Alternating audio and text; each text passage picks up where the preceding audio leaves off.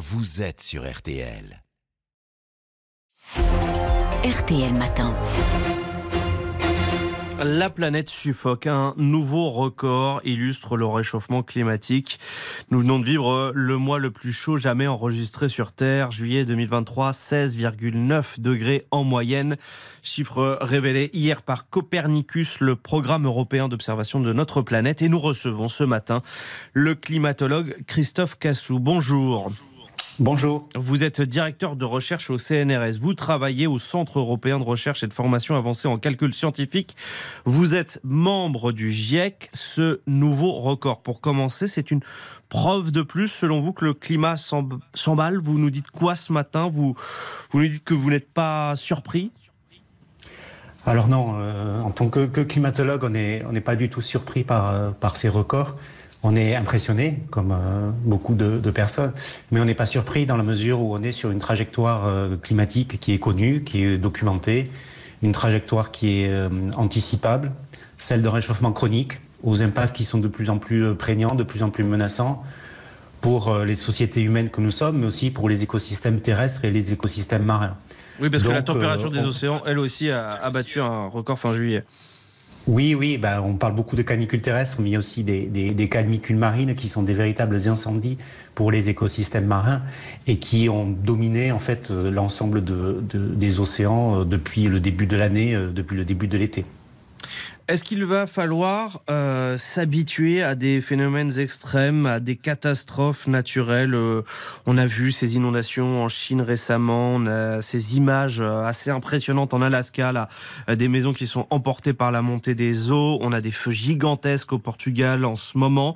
Christophe Cassou, oui, il va falloir s'habituer à tout cela? Alors, s'habituer est un, est un mot, est un petit euphémisme dans la mesure où on ne s'habitue pas à un climat qui devient de plus en plus impactant, un climat, euh, un changement climatique qui se généralise et puis qui s'intensifie et comme vous le disiez, qui se matérialise par des événements extrêmes qui sont plus fréquents et plus sévères. Donc il va falloir euh, s'adapter à ce, à ce climat qui change, s'adapter par des mesures qui sont transformatives et pas une adaptation palliative, crise après crise, coup après coup qu'on est en train de mettre en place.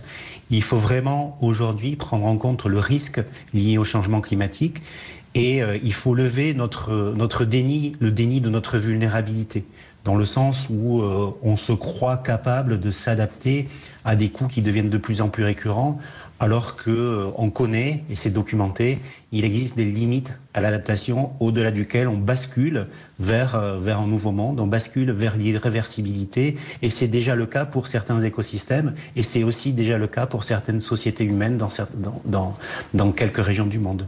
Oui, vous pensez que cet été 2023, ça peut être un, un déclic euh, je ne pense pas que cet été 2023 sera un déclic parce que en fait, euh, chaque année, on, répète, on, dit que euh, on a dit que l'été 2022 allait être un déclic. Donc aujourd'hui, bah, pour être un petit peu provocateur, je vous dirais, n'invitez plus un climatologue. N'invitez plus un climatologue pour parler du climat dans la mesure où chaque année, vous allez pouvoir m'inviter dans trois mois, vous allez pouvoir m'inviter l'année prochaine et je vais vous raconter la même chose. Donc aujourd'hui, il est vraiment temps d'incarner le changement climatique euh, et, de passer à ce qu'on appelle l'action, à la décision, à ce qui peut être pris pour euh, s'adapter à ce climat qui change et puis pour évidemment limiter les émissions de gaz à effet de serre qui sont responsables en intégralité de ce changement climatique et des risques qui viennent de plus en plus menaçants. C'est à la classe politique, à nos dirigeants de prendre conscience de tout cela et d'agir enfin? Bah, la, charge mentale de la décision ne doit pas être portée par le climatologue. Et le climatologue informe. La charge mentale de la décision ne doit pas être portée non plus par le citoyen seul. Elle doit être portée par les politiques et par les acteurs de décision qui sont aujourd'hui comptables du, du climat de demain. Donc euh, il, faut, euh, il faut demander à des, aux politiques, aux décideurs de réagir face à ces records. Il faut aller les, interviewer, leur demander si euh, les objectifs qui sont, ou les actions qui sont prises sont conformes aux objectifs fixés par l'accord de Paris qui vise à limiter le réchauffement bien en dessous de, de 2 degrés. Il faut les challenger, il faut dénoncer le greenwashing parce qu'aujourd'hui, les risques sont, vraiment grands, je le, répète, mais tout n'est pas perdu. Hein. On peut encore éviter le pire. La fenêtre d'opportunité se referme très vite, mais est encore, il est encore possible de limiter le réchauffement climatique bien en dessous de, de, 2 degrés. Mais pour cela, les actions doivent être immédiates, doivent être dans tous les secteurs, de manière coordonnée, juste, socialement parlant, et équitable. J'insiste beaucoup sur ces deux termes parce que les actions aujourd'hui, ou en tout cas les décisions aujourd'hui, sont présentées comme punitives, euh, alors qu'elles pourraient être une opportunité pour réduire l'injustice sociale, pour aller vers plus d'équité, pour aller vers plus de bien-être. Ce n'est pas, le, pas la, lutte contre le changement climatique qui est punitif ou qui est liberticide. C'est le changement climatique lui-même qui est liberticide. Et on le voit, on l'a vu cet été pour, euh, pour les touristes, on l'a vu cet été pour les feux avec des déplacés, voilà, les effets du changement climatique nous brident, nous, contraignent dans notre vie, dans notre quotidien. Lutter contre le changement climatique permet de lever cette, Sur ce que peuvent faire les dirigeants en ce moment, on a un sommet sur l'Amazonie, euh, poumon de, notre planète. Alors tout le monde est d'accord euh, pour dire oui, il faut agir contre la déforestation. Le problème, c'est que personne ne prend d'engagement. Il est important de, aujourd'hui de vraiment de, prendre des actions et, surtout de ne pas rejeter la responsabilité de l'action sur l'autre. L'action doit être commune, dans le sens où euh, une réflexion sur, la, déforestation doit s'accompagner d'une réflexion sur l'agriculture, sur notre consommation, dans la mesure où une partie de la déforestation est liée à notre agriculture, à nos consommations ici alimentaires qui sont non soutenables. Donc on doit avoir cette, cette vision d'ensemble, on ne doit plus raisonner en silo, mais on doit raisonner de manière systémique qui doivent nous conduire à revoir, à re-questionner nos modes de vie, sachant que cette question, ce questionnement du mode de vie ne va pas aller, ne va pas nous ramener vers, euh, vers des, des, pratiques euh, euh, du siècle dernier. Elles vont nous amener vers, vers plus de bien-être. Il faut juste lever en fait tous les discours et tous les freins à l'action tous les discours qui visent à maintenir euh, euh, le statu quo, qui aujourd'hui n'est pas tenable. Et on voit que le climat, en fait, on ne négocie pas avec le changement climatique. Et il nous le rappelle chaque été dans toutes les régions du monde. Christophe Cassou, je me, mets à la place de certains de nos auditeurs qui se disent euh, bon bah ça sert à rien que la France fasse des efforts si les Américains, les Chinois continuent de polluer. Qu'est-ce que vous leur dites?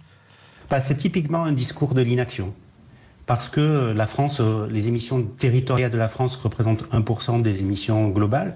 Mais si l'on prend l'ensemble des pays du monde, il y a à peu près une cinquantaine de pays qui peuvent se targuer de la même chose, dont l'Espagne, dont euh, la Grande-Bretagne. Donc, en fait, c'est rejeter la responsabilité sur l'autre. Et puis, la France a une responsabilité historique.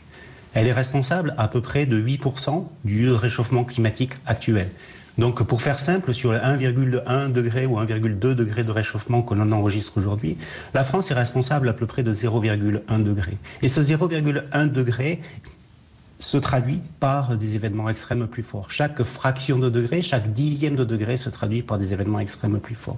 Donc c'est rejeter vraiment la responsabilité sur, sur les autres. Et ce discours aujourd'hui n'est pas tenable dans la mesure où si chacun réagit de la même manière, ben on va directement dans le mur. Christophe Cassou, vous êtes euh, ce matin sur RTL. On est ravi euh, d'être avec vous parce qu'on a besoin de vous, de votre expertise. Mais on sait que derrière, sur les réseaux sociaux, les, messages climato-sceptiques se multiplient. Est-ce que ça vous inquiète? Ça m'inquiète et puis ça nous affecte aussi nous communauté des climatologues parce que euh, on voit en fait qu'ils sont l'expression j'ai une, une, périphrase que j'ai utilisée, des, discours de l'inaction qui tendent à viser en fait au, statu quo et à viser aussi une communauté, euh, celle des, climatologues, qui, qui informe. Et puis aujourd'hui, euh, ce regain de climato-scepticisme, il faut le nommer. Hein.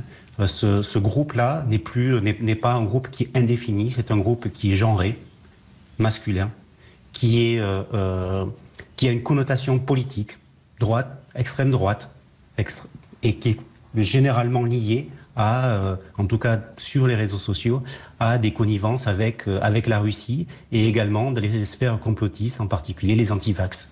Mais vous répondez quoi à ceux qui, par exemple, disent euh, il a toujours fait chaud l'été, qui remettent en question les, les records de température bah, du mois dernier, quand, quand il cite à foison, il a plu ici en France, les températures ont baissé. Qu'est-ce que vous leur répondez?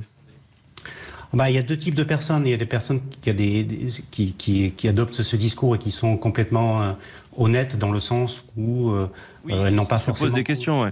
Voilà, elles n'ont pas forcément connaissance de, de, la manière dont le système climatique fonctionne. Donc, euh, dans ce cas, euh, bah, c'est notre rôle de, climatologue, de scientifique, d'informer, d'accroître les connaissances, de monter en compétences sur ces enjeux climat et biodiversité. Et puis, il y a des, euh, arguments qui sont utilisés par des personnes de manière totalement fallacieuse et qui, qui visent en fait à à, maintenir le statu quo hein, euh, et donc à ne, pas changer, à ne pas euh, se lancer dans des adaptations transformatives et des, et des, des, actions qui visent à diminuer de manière massive nos émissions de gaz à effet de serre. Merci donc, euh, Christophe Cassou. Merci beaucoup. Merci d'avoir pris la parole sur RTL.